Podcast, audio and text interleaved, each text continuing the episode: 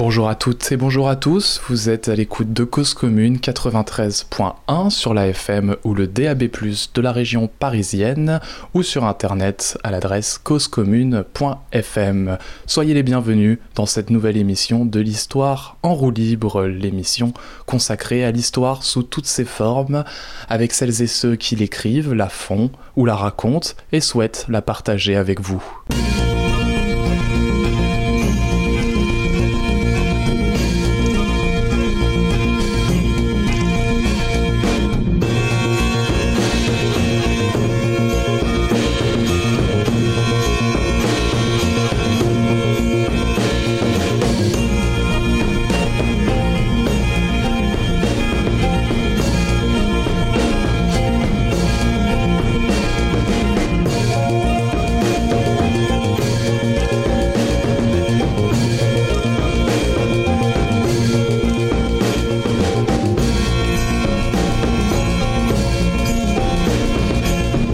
Remercierai jamais assez mon compère Valentin des Joyeux Pingouins en famille pour ce magnifique jingle qu'il a pu euh, créer pour cette euh, émission.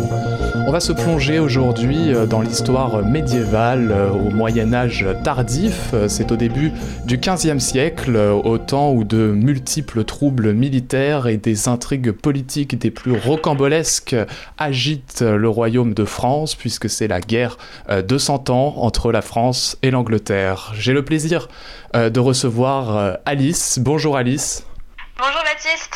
Tu as écrit un mémoire de recherche, euh, tu as étudié la ville de Paris dans le conflit entre les Armagnacs et les Bourguignons entre 1405 et 1413, il me semble. Oui, voilà, c'est ça. Qu'est-ce qui t'a motivé à aller en histoire médiévale?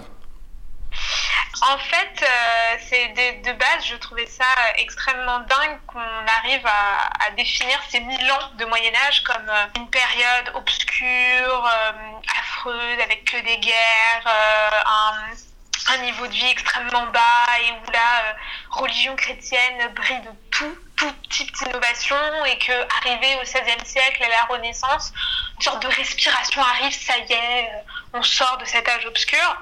Et moi, je trouvais ça dingue fait qu'on a qu'on définisse ça et donc je me suis un peu plus intéressée pendant ma licence d'histoire au Moyen Âge et je me suis aperçue qu'en fait c'était absolument pas le cas. On entend un peu plus ça dans les vulgarisations historiques euh, des, des, euh, des, gens qui essayent de réhabiliter le Moyen Âge et je me suis aperçue en fait que c'était une période extrêmement intéressante parce que on l'a toujours mal définie et que pour bien la comprendre euh, il faut il faut extrêmement redéconstruire tout ce que tout notre vécu, tout ce que nous, en tant que personnes vivant au XXIe siècle. Et donc, euh, c'est un cheminement super intéressant en tant que, quand on fait de la recherche, ce qui est, parfois très dur pour essayer de comprendre euh, certains systèmes qui fonctionnent au Moyen Âge, le système politique, le système économique, euh, qui est total, qui n'a rien à voir avec le nôtre. Et cette, ce, processus-là, il est, je trouve, très intéressant. Alors, euh, ta recherche est donc, euh, je le disais, au début du XVe siècle, 1405-1413, où euh, Paris se trouve pris au centre d'un conflit politique entre deux familles de la noblesse, les Armagnacs et euh, les Bourguignons. Et ce conflit s'inscrit, avant de se plonger euh, profondément sur, euh, sur ton mémoire, ce conflit s'inscrit dans la guerre de 100 ans. Et je sais que c'est compliqué, mais est-ce que tu, peux, tu pourrais nous l'expliquer en quelques mots pour nos auditeurs et auditrices? La guerre de 100 ans, si on veut la comprendre, en fait, il faut arrêter tout simplement de penser que c'est une guerre. C'est pas une guerre, c'est une période, une période euh, assez difficile pour euh, la royauté française, puisque en fait la dynastie valoise qui vient d'arriver, en fait, est remise en question d'une part effectivement par le, euh, la royauté anglaise, mais aussi par d'autres personnes vivant qui font partie de la population française. Qu'est-ce qui se passe? On a un roi qui s'appelle Philippe le Bel, qui est un roi extrêmement puissant, qui euh, a fait en sorte que la royauté, un appareil étatique soit mis en place petit à petit, puisque avant le système politique qui caractérise le milieu du Moyen Âge, c'est le système féodal, que on a tous entendu en fait, c'est tout simplement euh, la relation entre un seigneur et son vassal, on est dans une relation privée, dans une, dans une sorte de réseau de clientélisme, et en fait, le roi de France, en fait, c'est tout simplement un seigneur de seigneurs. C'est sa titulature, c'est roi de France, mais c'est rien de spécial. Et en fait, les rois euh, d'après vont commencer à créer un appareil étatique, notamment Philippe le Bel, c'est un roi qui veut que le roi de France, il soit au-dessus de tous les autres ducs, de tous les autres comtes, qu'il soit pas égal. Sauf que il a des petits soucis, c'est que le roi d'Angleterre, qui lui aussi devient de plus en plus puissant, lui prête hommage puisqu'il détient euh, l'Aquitaine. Petit rappel hein, très, très, très rapide, en fait, euh, Aliénor d'Aquitaine, qui était euh, l'héritière de l'Aquitaine, s'est d'abord mariée à Louis VII, donc on est au début du XIIe siècle, et en fait ce mariage n'a pas c'est scellé par un divorce et elle s'est mariée avec le roi d'Angleterre. Donc l'Aquitaine, qui était française, est devenue anglaise. Il se trouve que pour euh, Saint-Louis, donc au début du XIIe siècle, c'est euh, une situation qu'il n'accepte pas. Il y a un traité de, Paris qui euh, est en 1200, 1259, pardon.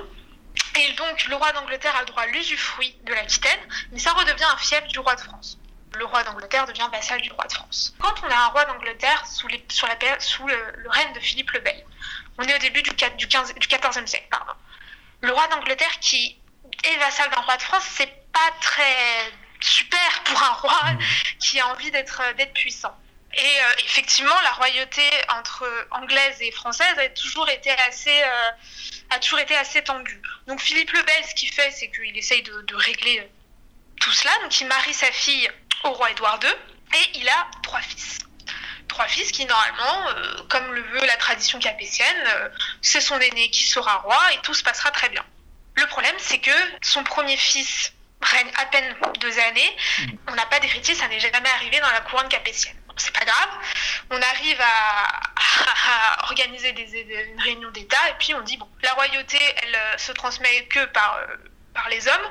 Donc on va faire en sorte que, ce soit euh, Philippe, le fils cadet de Philippe le Bel, qui devienne roi, donc il devient Philippe V. Et pareil, il meurt sans héritier. Heureusement, Philippe le Bel a un troisième fils, Charles, qui deviendra Charles IV. Et on a exactement le même processus. Charles IV meurt sans héritier. Comment on fait? Eh bien, on va rechercher encore des, des vieilles lois euh, franque, on la commande d'une manière qui intéresse euh, la royauté française, c'est-à-dire de dire que la royauté se transmet que par les hommes. Donc on remonte à Philippe III le Hardi, le père de Philippe le Bel, on prend le cadet de euh, Philippe III le Hardi, le frère de Philippe, de Philippe le Bel, qui est Charles de Valois, et on prend son fils, Philippe de Valois, et euh, celui-là succède en fait à Charles IV et devient le roi de France. Donc on est allé chercher euh, le cousin pour pallier au manque de descendance directe. Et là, les problèmes commencent avec euh, l'Angleterre. Au début, en fait, pendant à peu près une dizaine d'années, ça se passe plutôt bien. Édouard III, qui est le fils donc de Édouard II et de la fille de Philippe, de Philippe le Bel, donc le, petit, le petit-fils de Philippe le Bel en fait, finalement lui, il accepte que ce Philippe VI, ce Valois, devienne roi. Et il va même prêter hommage en fait à, Philippe de Valois au début. Ce roi d'Angleterre, il, euh, il est vassal du roi de France par l'Aquitaine. Petit souci en fait, c'est que les vassaux qui sont seigneurs dans, la, dans la cette région de l'Aquitaine, euh, se plaignent au roi de France du roi d'Angleterre. Et disons que Philippe de Valois, il peut dire qu'il n'est pas très diplomatique, pas très fort. C'est-à-dire qu'il utilise un droit en tant que seigneur, c'est-à-dire la commise de fief. C'est un vieux, c'est un droit qui est dans le droit féodal. Euh, si le vassal ne respecte pas certains engagements, eh bien on peut lui retirer, lui retirer son fief. Et là, faut imaginer le roi d'Angleterre se faire retirer une terre aussi importante que l'Aquitaine. Ça, semble absolument impossible pour lui, ce roi de France, ce cousin qui n'a même pas, qui n'a même pas eu un enseignement en tant que roi, parce que c'était même pas prévu qu'il devienne roi, lui vole son Aquitaine. En fait, quelle légitimité est là pour les officiers qui, qui font partie de la cour du roi d'Angleterre Ça semble mais absolument totalement illégitime. Mais de quelle manière est-ce qu'on peut dire à ce Philippe VI qu'il est illégitime bah, C'est tout simplement de dire, hé, en fait, cette couronne que tu portes, elle me vient de droit. Et je vais l'expliquer. Et là, c'est au tour des juristes euh, du roi d'Angleterre d'expliquer par A plus B en quoi est-ce que Philippe VI est illégitime. Et c'est en fait, normalement, la descendance de la couronne, elle reviendrait à Édouard III.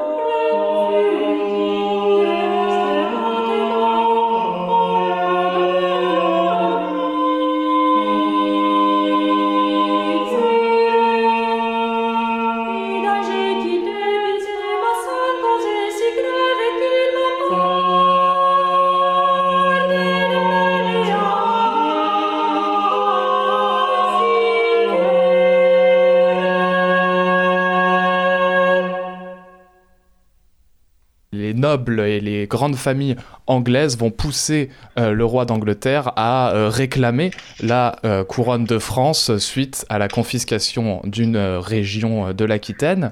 Et s'ensuit donc des combats avec de multiples défaites pour la France. Là, on s'aperçoit de toutes les limites en fait de, de, de l'armée féodale, puisque la féodalité demande à ce qu'on lève un banc lever le banc, c'est les vassaux qui, euh, après leur service militaire, euh, font la guerre, euh, la guerre à chevaleresque. Cette guerre, elle, se fait donc à cheval et le but n'est pas de tuer.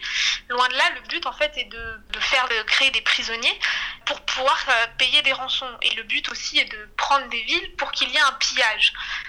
c'est comme ça en fait que les chevaliers gagnent de l'argent d'ailleurs puisqu'ils ne sont pas payés en avance par la guerre. Et c'est vrai que Philippe VI, lui, il est très attaché à la guerre chevaleresque, à cette guerre où, euh, où on paye les chevaliers après, d'autant plus que ces derniers, eux, ont besoin d'argent parce qu'on est aussi en pleine crise économique en France. Donc euh, c'est vrai que cette guerre aussi, ça arrange un peu les, euh, les seigneurs qui vivent dans le royaume de France. Sauf que l'Angleterre n'est pas vraiment dans ce type d'armée. L'Angleterre, elle a énormément de mercenaires, elle a développé des archers très importants, elle n'est plus trop dans cette guerre chevaleresque. Et les mercenaires, à la différence des euh, chevaliers ou écuyers, ils sont payés à l'avance. C'est pas leur but premier d'avoir des prisonniers et de créer des rançons. Leur but premier, en fait, euh, ce sera de tuer. Et c'est pour ça, en fait, que la France va très rapidement euh, avoir des défaites. Parce que on pourrait dire que son armée, elle est très obsolète. Disons-le comme ça. Et on a une très très grosse défaite qui est extrêmement importante, qui est la bataille de Poitiers en 1358. alors là, Philippe VI est mort, c'est son fils héritier Jean II qui est roi. À Poitiers, il est capturé. C'est assez problématique, un roi de France capturé, parce qu'il faut payer une rançon qui est extrêmement chère. Et payer une rançon, ça demande de lever des impôts. Bien entendu, on va avoir des personnes qui vont s'opposer à cela, et notamment à Paris. Il y a une discussion entre euh, les grandes, les grandes familles. Le roi, euh, le, pouvoir n'est plus là, il est euh, prisonnier en Angleterre. Est-ce qu'on paye la rançon Pour la payer, on lève un impôt et certaines familles vont s'y opposer. Exactement, oui, parce que faut savoir que déjà, on est en pleine crise économique à cause de la guerre, mais même avant. la peste noire, elle coûte cher, la peste, parce que on a perdu en main d'œuvre et donc on a une crise, on a une, perte du pouvoir d'achat pour beaucoup de, euh, d'individus faisant partie de la population française. Et puis on a des villes et des, des villages qui sont décimés, donc une récolte, des, champs qui sont décimés, une récolte qui est moins bonne. Donc quand, euh, le, quand on explique à euh, des bourgeois ou même à, des, à d'autres paysans qu'il va falloir qu'ils payent parce qu'il faut payer une rançon, ça leur semble absolument délirant. D'autant plus que la guerre ne semble pas, euh, ne semble pas se finir. Des nobles vont commencer à remettre en question la légitimité des Valois. Rien que pour les premières défaites, beaucoup de gens disaient mais ces défaites-là, euh, la France les a les vit parce que en fait Philippe VI n'est pas un roi légitime et c'est Dieu qui le punit. On a du coup des membres de la famille euh, royale française qui vont plutôt s'allier avec le roi d'Angleterre. Cette situation-là, elle est elle est insoutenable en fait pour, les bourgeois pour, euh, et pour le, de manière générale euh, les, la, population la population parisienne, la population française, pardon, qui doit payer à la fois euh, la rançon du, du, roi de France et la rançon des autres prisonniers et de manière générale la guerre. Ça explique en partie pourquoi euh, ce temps de, de trouble est aussi celui, euh, donc tout le long du, du 14e et du 15e siècle, va être marqué par des révoltes de plus en plus nombreuses. Exactement, en fait. Pendant la capture du, roi Jean II, on a euh, à Paris un bourgeois qui s'appelle Étienne Marcel. Étienne Marcel, c'est il vient d'une famille extrêmement puissante à Paris. donc les bourgeois, pour rappel, ce ne sont pas des nobles, ce sont des personnes qui travaillent, qui paient des impôts, qui n'ont pas de titre honorifique et qui surtout ne sont pas officiers du roi, qui ne font pas partie de la cour du roi. Ils, peuvent faire partie de l'entourage du roi, puisque comme un bourgeois travaille en général, euh, ils ont beaucoup d'argent, donc euh, ça intéresse les rois parce que euh, les rois peuvent les emprunter, leur emprunter de l'argent.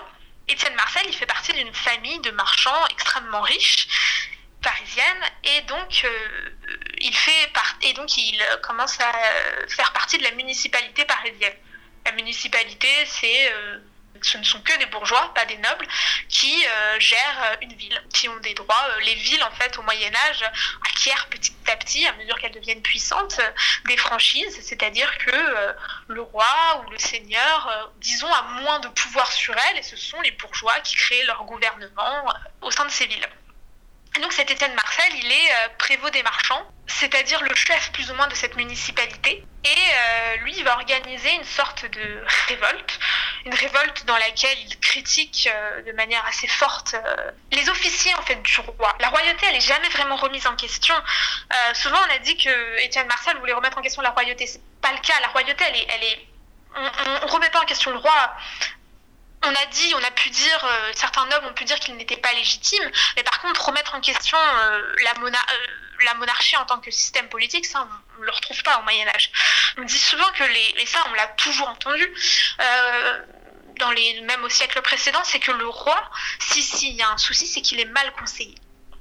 Et c'est exactement ce que dit Étienne Marcel. En fait, on a l'impression que ce qui se passe euh, dans ce conflit entre la France et l'Angleterre, où euh, la royauté française est remise en, la légitimité de la royauté française est remise en question, on a l'impression que c'est une guerre que se font les nobles entre eux pour leur intérêt personnel. Et c'est ce que va dire Étienne Marcel, et c'est pour ça qu'il refuse de payer et qu'il demande qu'il y ait une monarchie plus contrôlée. Mais on est là encore euh, assez loin par rapport euh, à ton sujet qui intervient euh, quelques, quelques, une bonne trentaine d'années, voire cinquantaine d'années après. mais qui pourtant s'explique par ce contexte. Oui, en fait, c'est ça. Étienne Marcel, après, se fera assassiner. En fait, il, il y aura un complot, même un complot organisé par des, des bourgeois et des jeunes nobles et qui vont l'assassiner, ils vont le trahir.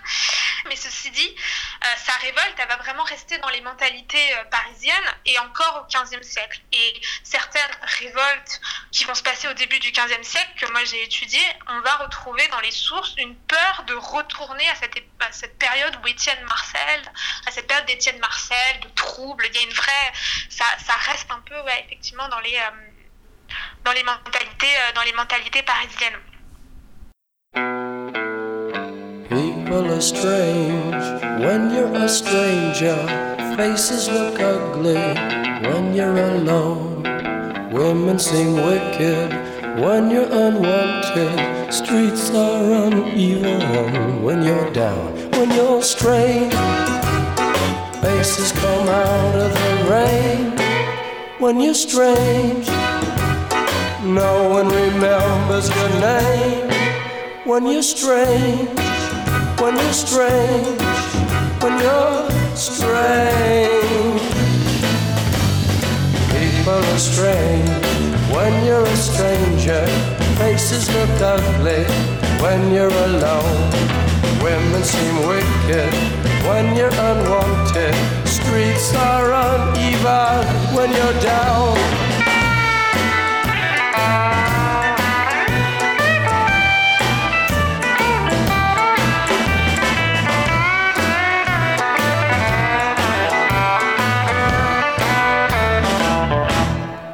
when you're strange. Faces come out of the rain when you're strange. No one remembers your name when you're strange. When you're strange. When you're strange.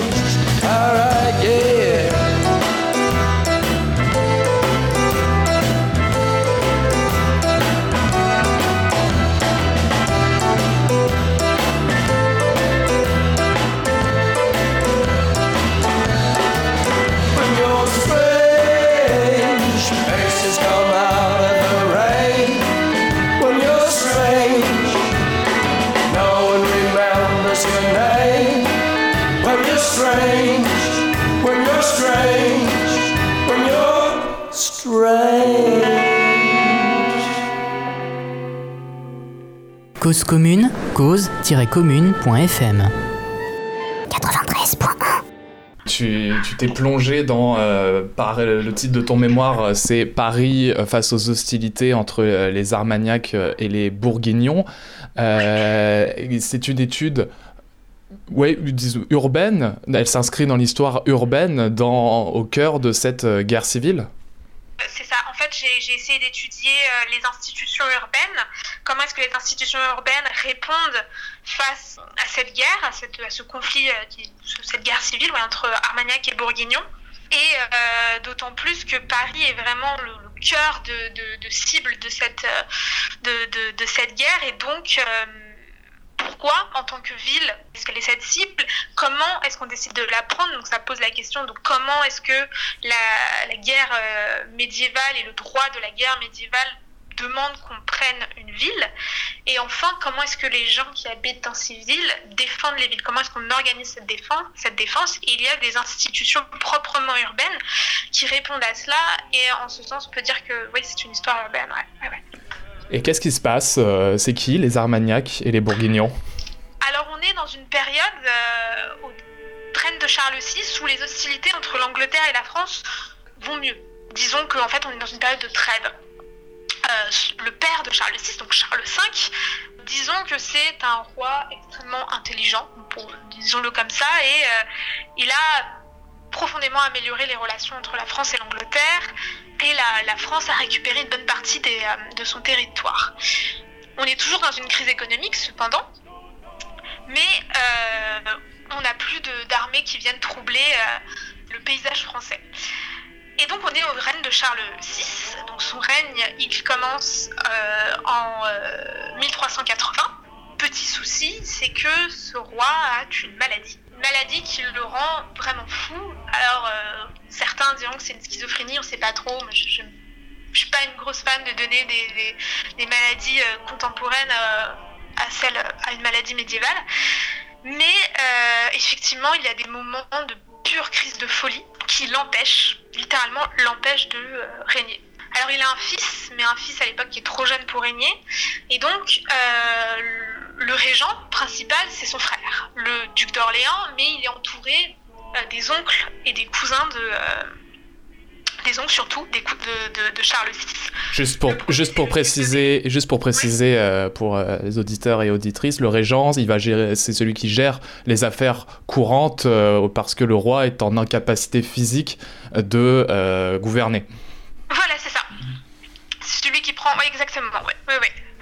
Mais il est quand même entouré parce que, de, des oncles de, du, roi de France, enfin de Charles VI, et des oncles aussi du duc d'Orléans, puisque le duc d'Orléans est le frère de Charles VI. Et ses oncles, ce sont euh, le duc de Berry, le duc d'Anjou euh, et le duc. Euh, le duc de Bourgogne. Tout ça, c'est, ce sont des grands seigneurs euh, de la noblesse, de la, voire de la, de la famille royale, qui euh, détiennent des terres et qui sont les, hommes puissants euh, du royaume de France. C'est ça, et notamment le duc de Bourgogne. Je vais rester longtemps sur lui. le duc de Bourgogne, vient de se marier en fait avec une, héritière de la Flandre. La Flandre, euh, c'est une région où il y a énormément de villes qui sont très prospères, qui sont très riches parce qu'elles produisent énormément de marchandises. Et euh, lui, il hérite de, euh, ce territoire-là, donc il devient duc de, enfin, le duc de Bourgogne gère aussi la Flandre. La Flandre, c'est aujourd'hui c'est l'équivalent du nord de la France, donc Nord-Pas-de-Calais, plus une bonne partie de, la Belgique euh, wallonne et une partie aussi de la Belgique flamande. Donc c'est un roi qui extrêmement, euh, duc pardon, qui est extrêmement riche et qui n'a pas, loin de la richesse du roi de France.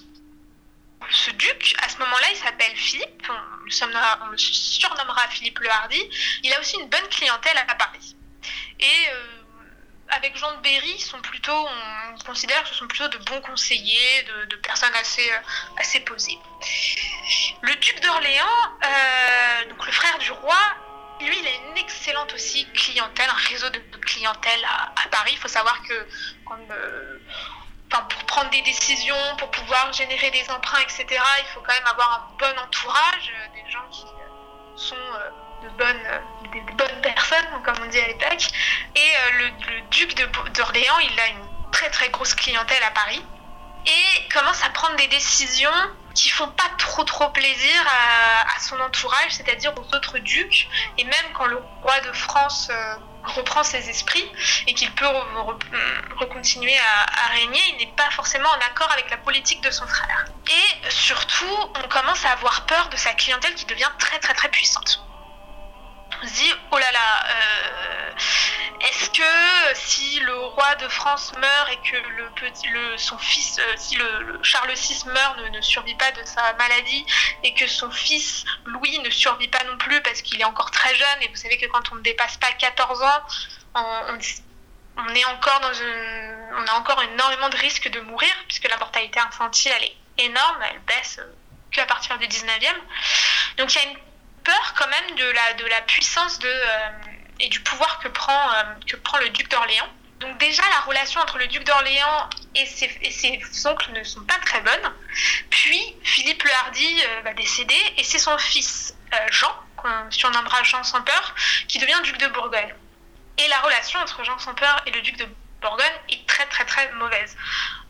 dès 1405, les, deux hommes commencent à venir armés dans Paris, on sent qu'il euh, y a des rixes qui sont possibles. Et puis en plus, euh, dans les hôtels princiers euh, qu'on trouve à Paris, ils se. Alors nous, on pourrait voir ça comme des histoires de cours d'école, mais ils remettent en question l'honneur de chacun. Le problème, c'est que quand on est duc et qu'on est censé avoir un honneur extrêmement élevé, quand on est ridiculisé devant tout le monde, c'est c'est pas simple parce que sachant qu'on doit prendre des décisions, si on n'est pas pris au sérieux, bah, euh, on peut pas, on peut pas aller bien loin. on touche à des, euh, des phénomènes anthropologiques des sociétés euh, médiévales où euh, l'honneur caractérise une grande, régule une grande part des relations sociales. Oui. Ah, bah, ah, mais oui, oui, oui, bien sûr. L'honneur peut, peut, mener à la, à la vendetta si on est des petites des personnes, des paysans ou des, des petits bourgeois, et à la guerre privée si on est extrêmement puissant. Et c'est ce qui va, c'est ce qui va se passer en fait. C'est-à-dire qu'en 1407, alors que le duc d'Orléans euh, est allé voir euh, Isabeau euh, de Bavière, donc la, reine, la reine de France, la femme de Charles VI, il sort et puis il se fait tuer dans les rues de Paris. En une journée, on trouve que c'est, on sait que c'est le duc de, Bourgogne, Jean sans peur, qui a, qui a organisé tout cela. Alors là, quand même, on est dans un, duc qui tue son cousin qui est le régent et le frère du roi de France. Qu'est-ce qu'on fait? Qu'est-ce qui se passe? Et bien bizarrement, le duc de Bourgogne arrive à s'en sortir. Alors comment il fait? Eh bien, il a euh, quand même les bourgeois et l'université de Paris. Donc l'université de Paris, c'est euh, un groupe rempli de théologiens, de gens du savoir. En plus, euh, elle est extrêmement réputée en théologie, l'université de Paris. Donc ce sont, sont des gens qui savent faire des discours, qui savent faire des sermons, qui savent parler à une foule. Et en fait, tout simplement, ce qu'ils vont faire, c'est qu'ils vont faire une apologie du tyrannicide les, membres de l'université, ils vont expliquer en quoi, pour le bien de l'État, il fallait tuer le duc d'Orléans.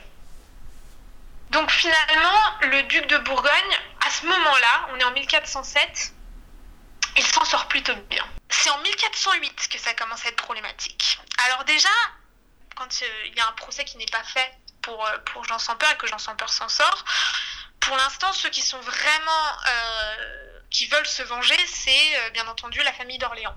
Elle, bien entendu, euh, la première, c'est la femme du duc, d'Orléans qui se jette au pied, ça on a des, chroniques qui l'expliquent très bien, se jette au pied du roi de France à un moment où il, il redevient lucide, où elle dit qu'il faut, il faut venger mon mari, il faut venger mon mari, euh, pour l'honneur justement. Et donc ils sont totalement, mais ils, trouvent ça dingue que, que, que le duc de Bourgogne n'ait rien. Pire encore, c'est qu'en fait, en 1408, il va commencer à placer sa clientèle dans les offices les plus importants de Paris. Et là, il commence un peu à contrôler la ville et à faire, à mettre en place la politique qu'il veut.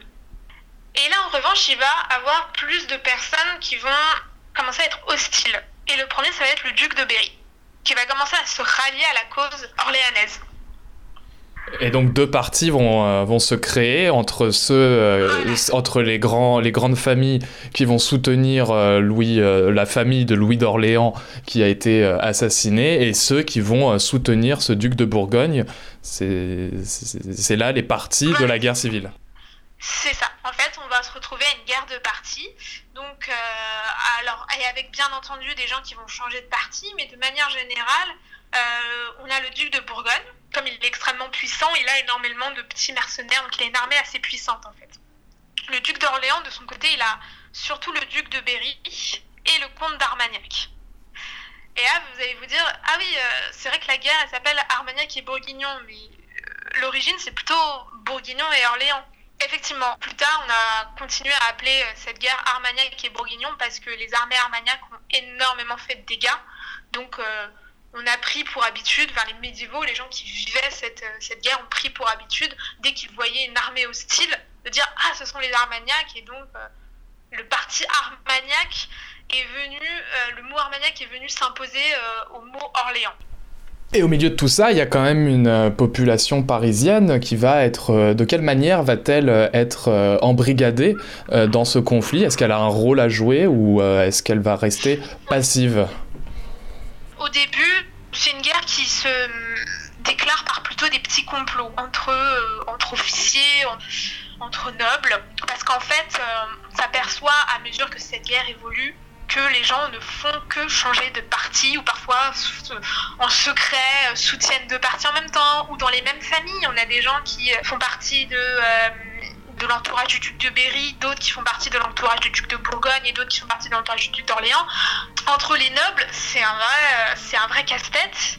Mais euh, en 1409, il va se passer une chose absolument affreuse pour les, euh, pour le parti du duc d'Orléans, c'est que le favori du duc d'Orléans, Jean de Montaigu, va se faire exécuter par le prévôt de Paris de l'époque. Alors le prévôt, c'est un noble, à, cette époque-là, c'est un noble, un officier du roi qui, qui détient cette magistrature et c'est si vous voulez, un mélange entre le maire et le préfet de, de police aujourd'hui, si on devait euh, définir cela. C'est-à-dire que c'est quelqu'un qui a des pouvoirs de justice, de, qui a des juridictions euh, proches de celles du maire, et en même temps qui a un pouvoir de, police assez, euh, assez important.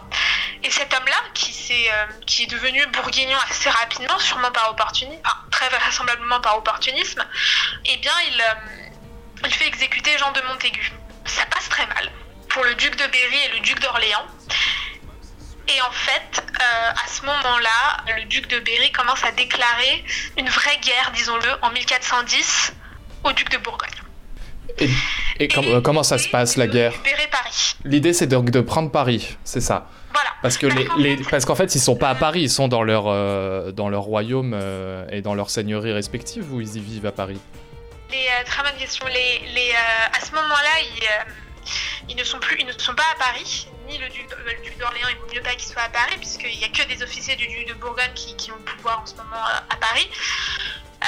Et le duc de Berry, il est aussi dans son, dans, son Berry son, à Bourges. Et effectivement, chacun a ses hôtels à Paris, puisque euh, en tant que conseiller, en tant que personne qui doivent prendre des décisions, ils ont forcément, ils passent énormément de temps à Paris. Euh, l'hôtel du duc du Berry se trouve sur la rive droite, euh, rive gauche, pardon. C'est le seul qui se trouve sur la rive gauche. Et il a aussi un, un petit hôtel au Kremlin Bicêtre. Et d'ailleurs, en 1410, il va prendre cet endroit, il va s'installer à cet endroit avec une armée. Et là, les Parisiens vont avoir un petit peu peur parce qu'on est vraiment proche euh, de Paris. Pour comprendre un petit peu euh, toute la stratégie euh, qui va être mise en place par les, princes pour prendre Paris, peut-être qu'on pourrait prendre le temps de définir Paris, de un peu décrire le Paris médiéval. C'est une bonne idée. À quoi ressemble Paris au ce début du XVe siècle? Paris, en fait, c'est bien plus petit hein, que le Paris que nous connaissons. Euh, il y a deux rives. Une rive gauche qui débute de euh, ce qu'on appelle aujourd'hui le faubourg de Saint-Germain-des-Prés, qui est bien dans, Paris. Mais euh, à cette époque-là, il n'est pas dans, dans Paris. Et pareil pour le bourg Saint-Marcel. Et en fait, c'est l'équivalent de Saint-Michel, la Sorbonne, toute cette partie de la Seine, de l'île de la Cité, jusqu'à la montagne Sainte-Geneviève on est dans le Paris de la rive euh, gauche. Donc c'est pas grand du tout. La rive droite, en revanche, est beaucoup plus grande. Euh, elle s'est agrandie d'ailleurs sous Charles V, avec une muraille euh, en terre cuite. Elle démarre de l'équivalent de la place de la Concorde. Elle continue sur la porte Saint-Denis, donc c'est l'équivalent de Strasbourg-Saint-Denis aujourd'hui. la porte du Temple, donc l'équivalent de la station Temple aujourd'hui sur la ligne 3 du métro, jusqu'à la Bastille en fait. Voilà, ça c'est la muraille de, euh, du Paris du, euh, du, début du XVe siècle. Mais alors ça, c'est juste la ville de Paris euh, et entre, entre ses murailles, mais ensuite il y a l'administration de la prévôté de Paris qui va un petit peu au-delà. C'est ça, et la prévôté de Paris, qui est l'administration que gère le prévôt de, le prévôt de Paris, donc à cette époque, ce Pierre des Essarts, qui, disons, soyons, soyons assez grossiers, mais en fait, grossièrement, il, gère l'équivalent de l'île de France pour prendre Paris, il faut pas défendre Paris directement, il faut défendre la prévôté. Parce que dans le droit de la guerre, pour prendre une siège, pour prendre une, ville, en fait, il faut savoir que quand des armées sont à moins d'une dizaine de lieues, donc à euh, une vingtaine de mètres de euh, la muraille, la ville est prise. Donc, l'important, c'est d'aller protéger les villes avant. Parce que si les villes avant, comme Pontoise ou Saint-Denis, sont prises, la ville est en menace très, a une menace très importante. Et en fait, la plupart des batailles de cette guerre pour prendre Paris vont se faire euh, en fait autour de aujourd'hui la, petite couronne en fait. Les plus grosses batailles entre 1410 et 1412 ou en 1412 il y a une petite trêve. Elles vont se faire à Saint-Denis, à Saint-Ouen, à Saint-Cloud et à Montmartre. Ces batailles consistent à, donc ce sont des, armées qui avancent sur, les, sur les territoires de la prévôté de Paris, comme tu l'as dit, à Saint-Ouen, Saint-Denis. C'est ça. En fait, et, Paris doit, doit donc mobiliser des hommes et des soldats pour se défendre. C'est ça. En fait, oui. Donc on a le duc de Berry qui prend certaines villes, la ville de Meaux par exemple au tout début. Donc euh, on n'a pas trop trop peur à ce moment-là. Il est aussi vers euh, quand il commence à être vers Dreux et tout, on n'a pas trop trop peur. C'est quand et puis le duc d'Orléans, pareil, il euh, il a des armées vers Montlhéry, donc dans l'actuelle Essonne, et c'est le les Armagnacs qui commencent à prendre le nord vers Pontoise, et à partir du moment où ils commencent à être à Pontoise, on commence à avoir peur, et le duc de Bourgogne qui était s'était caché en Flandre, il commence à venir avec ses armées pour un peu euh, empêcher cet encerclement de Paris.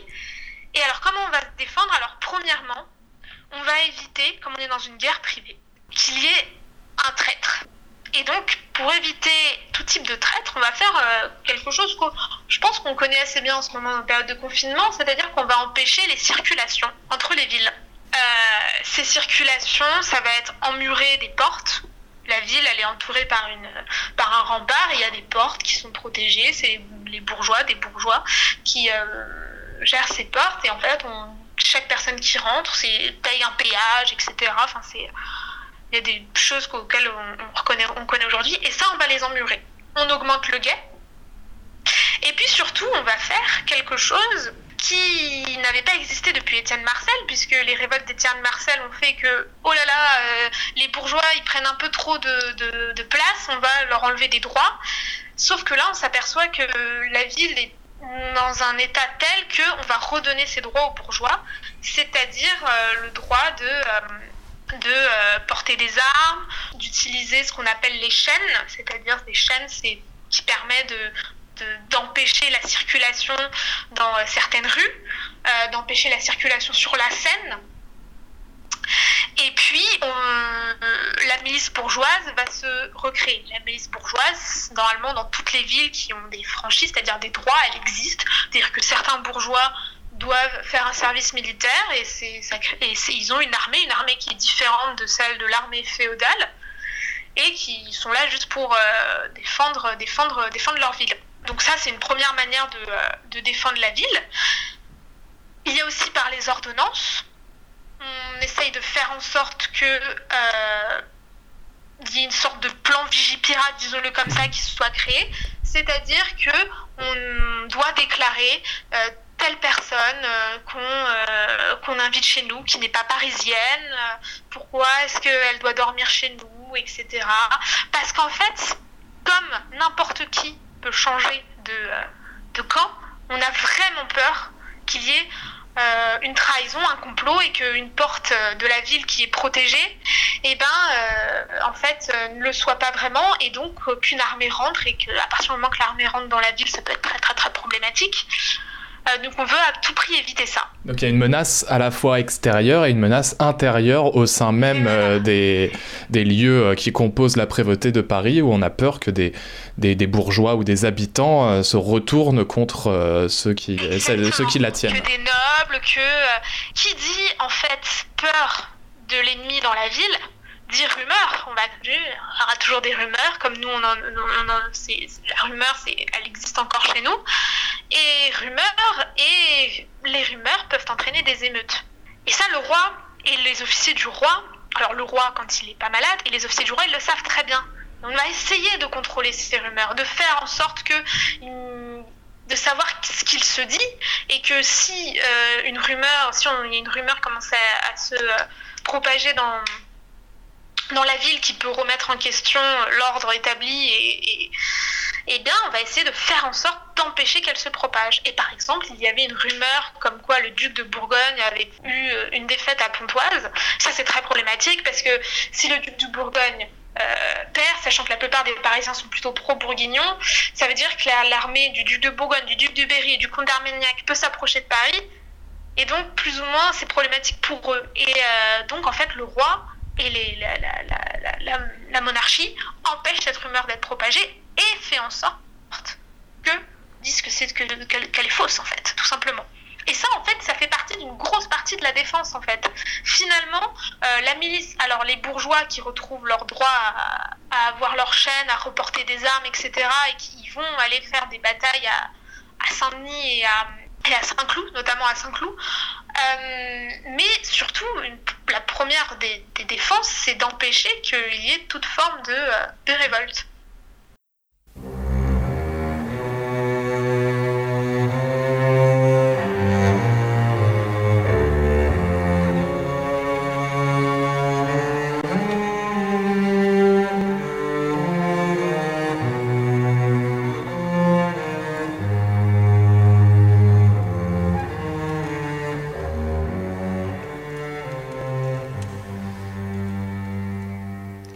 Cause commune, cause-commune.fm 93.1 J'imagine que euh, euh, la création de rumeurs de toutes pièces euh, et, le fait d'un parti, d'une famille contre l'autre, c'est une réelle arme de guerre.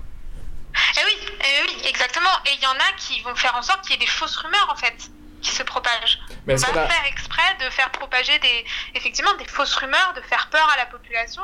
Et les Orléanais vont, euh, vont créer des fausses rumeurs, ouais. Oui, bien sûr, ouais. Oui, oui, ça c'est un vrai, c'est une vraie arme de guerre. Et euh, d'autant plus que euh, la guerre est telle que on s'aperçoit que les institutions urbaines ne sont pas totalement préparées en fait à ça. On ne s'était pas préparé à ce que Paris subisse cette menace aussi importante, à tel point que dans les années plus tard, c'est dans une période que je n'ai pas euh, bien étudiée, dans les années 1420, elle va euh, subir un siège. Pas réellement subir un siège qui va être euh, très très problématique. Mais à ce moment-là, on, ne sait pas qu'il y aura un siège et on ne s'attend même pas à ce qu'il y ait des, des menaces aussi aussi, euh, aussi importante. Mais cet usage, cet usage de, de la rumeur comme euh, arme pour déstabiliser euh, la partie adverse peut-elle être analysée comme un enjeu qui, qui, qui, signerait les prémices d'une adhésion de l'opinion et de la population pour, pour son parti? Oui, dans le sens où la guerre, normalement, la population ne meurt pas directement de la guerre si la population meurt dans une guerre médiévale, c'est à cause des conséquences de la guerre, à cause euh, d'une crise économique, de famine, euh, etc.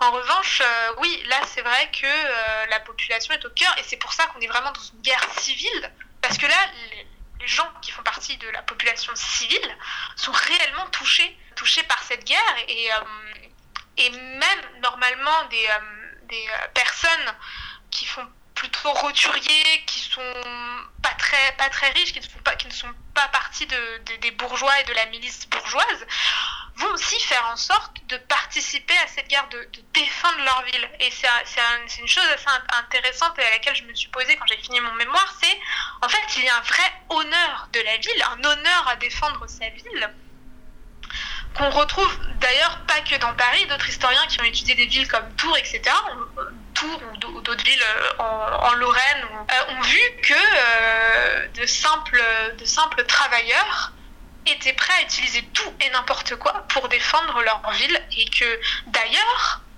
à ce moment-là, on remet même en question l'armée royale qui n'est pas assez bonne pour les protéger et qui vaut mieux qu'ils se protègent eux-mêmes. D'accord, donc c'est euh, ta recherche a pu euh, confirmer, enfin montrer, euh, préciser cette adhésion de la population urbaine à sa ville qui est de plus en plus forte et qui résulte d'un long développement des villes médiévales dès le, le 12e, 13e siècle. Oui, c'est ça. En fait, d'ailleurs, on, remarquera que cette période, alors effectivement, c'est une du 14e et 15e siècle, c'est une vraie période de crise, mais euh, on s'apercevra que les villes et les institutions urbaines, grâce à cette crise, vont vraiment muter. Euh, et en fait, euh, les, elles vont devenir encore plus puissantes politiquement qu'avant parce qu'elles auront vraiment, disons-le, si, on devait, voir ça, si on devait schématiser la chose, elles ont vraiment appris de cette crise. Et, effectivement, c'est très intéressant de voir cela. Et puis en fait, euh, moi, ce qui m'a permis en plus de, voir que la, défense organisée par, euh, la, par le roi ne fonctionnait pas pour, les, pour, les, pour la population, c'est que les ordonnances que le roi fait crier dans Paris, en fait, il est obligé de les refaire crier le mois d'après et encore le mois d'après et encore le mois d'après. En fait, ça veut dire quoi? Ça veut dire que les gens ne respectent pas ça. Les gens, ils veulent pas respecter euh, la manière dont le, dont le, dont le, dont le roi veut qu'on défende la ville, c'est-à-dire en instaurant, lui, il veut instaurer un couvre-feu, faire en sorte que personne ne rentre dans la ville et que ce soit ces armes, des, des vrais gens de guerre, des gens de métier qui défendent la ville. Sauf que les Parisiens, ils veulent défendre leur ville et entreprennent de la défendre euh, eux-mêmes et obtiennent du coup euh, ce que tu disais, euh, ces droits de porter des armes sont en désaccord avec les stratégies du pouvoir royal, un pouvoir royal qui devient, qui, ouais, qui devient de plus en plus dépendant à cette élite marchande et bourgeoise parisienne. Exactement, elle était de base très très dépendante économiquement. Et là en fait on voit absolument quel impact a cette, ces, ont ces bourgeois euh, diplomatiquement et, et, politiquement que on ne peut pas faire ce qu'on veut en tant que roi parce que on peut pas imposer ce qu'on veut euh, aux, aux, populations et notamment aux bourgeois. Et euh, j'ai parlé d'Étienne Marcel avant parce qu'il fallait montrer dans quel contexte et dans quel les Parisiens à ce moment-là. Et Étienne Marcel, on a dit, on ne veut plus jamais ça, on va limiter les libertés aux citadins et aux bourgeois. Et en fait, on s'aperçoit que les bourgeois disent, bah non, on ne veut pas.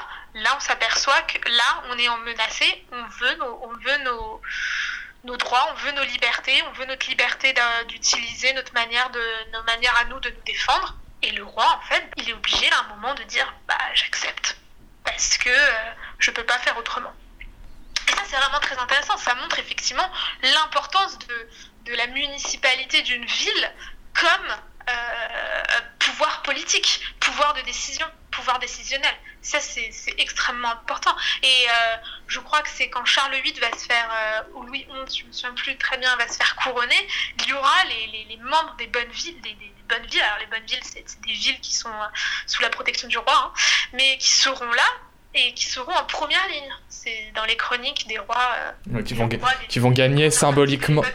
Qui vont gagner symboliquement en hiérarchie euh, par rapport à, la noblesse. Ouais, exactement, ouais.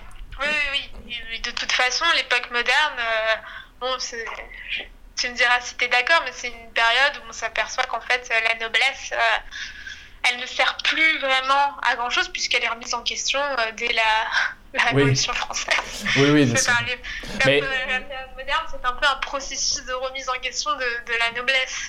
Oui, mais certains, euh, certains euh, historiens et dans l'historiographie républicaine ont fait de ces révoltes et d'Étienne Marcel des précurseurs de euh, la Révolution française qui est euh, complètement nuançable par euh, leur, leur, leur, désir profond de ce qu'on qu'on sait aujourd'hui. Il s'agissait vraiment de tout simplement d'arrêter cette situation de quasiment mafieuse entre des grands seigneurs et de mm. mettre de conforter un pouvoir royal trop fragilisé. Et en fait, ce qui fait que cette période de guerre de cent ans, très, en fait, qui, qui on n'arrive pas à, faire arrêter les, conflits entre, la France et l'Angleterre, tout simplement parce que le système féodal est à bout de souffle. Est bout de souffle, on est en train d'avoir un appareil étatique qui se met en place et le système féodal est à bout de souffle et ne répond plus ne répond plus aux besoins. Et en fait, ce qui va permettre un peu d'améliorer la situation, c'est quand Charles VII va mettre en place un impôt permanent pour financer une armée et on arrêtera dès qu'il y aura des prisonniers et des défaites, d'aller voir les populations leur disant il va falloir que vous payez plus d'impôts. Non, là l'impôt est déjà prévu pour la guerre. Alors qu'avant, en fait, on voyait la situation et s'il fallait demander des finances extraordinaires, euh, aller chercher des finances extraordinaires, on le faisait. Et là, on a mis en place un impôt euh, et l'impôt permanent direct, je pense que c'est vraiment la, mise en place, ça y est, d'un État, d'un État qui commence à être créé et d'une monarchie féodale qui n'existe plus du tout. Eh bien, merci Alice euh, d'avoir accepté cet euh, entretien dans euh, l'histoire en roue libre. Peut-être que tu, as, tu voudrais avoir le mot de conclusion pour ta, pour ta roue libre. Ben, d'abord, merci à toi. Je voulais juste rappeler que n'oubliez pas que le Moyen Âge n'est pas une période barbare, une période de guerre, de oui, c'est une période euh, pour nous au niveau, euh, sur certains points, qui nous paraît totalement euh, désuète, mais en fait, il y a des choses très intéressantes, et notamment dans le fonctionnement, je pense, des villes médiévales. Il y a des choses, je pense, qui peuvent nous paraître très intéressantes parce que y a, finalement, on est moins dans un pouvoir monolithique où les rois et les ducs soumettent la population. En fait, il y a énormément d'échanges, de discussions qui s'opèrent entre la population, bon, bien entendu, en général, une population aisée, mais euh, elle existe. Il y a une opinion publique qu'on prend en compte. Et euh, d'ailleurs, euh, il faudra expliquer à un certain Habermas, qui a beaucoup parlé de l'opinion publique, que l'opinion publique existe au Moyen-Âge et que étudier. Paris sous la guerre, pendant la guerre entre les Armagnacs et les Bourguignons, c'est une manière de voir très bien à quel point cette opinion publique existe et qu'elle est importante. Voilà. Eh ben, tu as pu euh, le montrer et le partager euh, aujourd'hui. Merci beaucoup Alice. Euh, Merci à toi. À bientôt et bon courage pour la suite. Merci à toi aussi. Vous êtes bien jolie, mademoiselle. Vous êtes bien jolie, mademoiselle. Ah oui, c'est ça, c'est original. T'as des problèmes? C'est le printemps? Ça te démange un petit peu? T'as l'habit en fleurs? Bah va voir les putes. T'as pas de fric, c'est ça? Tu veux baiser? Tu veux baiser? Bah vas-y, allez, viens, on. Allez, tu veux pas? Minable, taré. Tu vois pas que tu nous emmerdes, tu nous lâches, oui.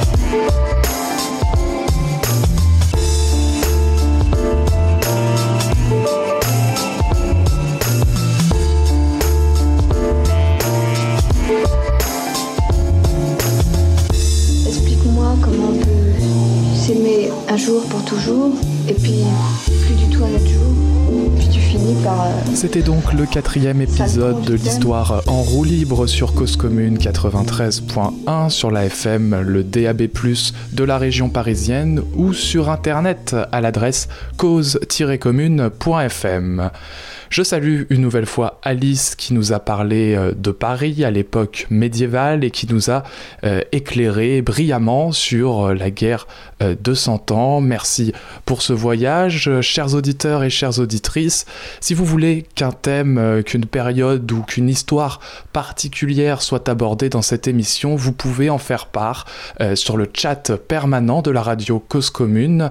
Vous allez sur internet, vous cliquez sur l'onglet chat et vous trouverez le canal Histoire en roue libre et dans lequel vous pouvez y faire toutes vos suggestions, partager euh, votre avis ou échanger euh, avec moi-même si je m'y connecte. Euh, je discuterai avec vous avec plaisir.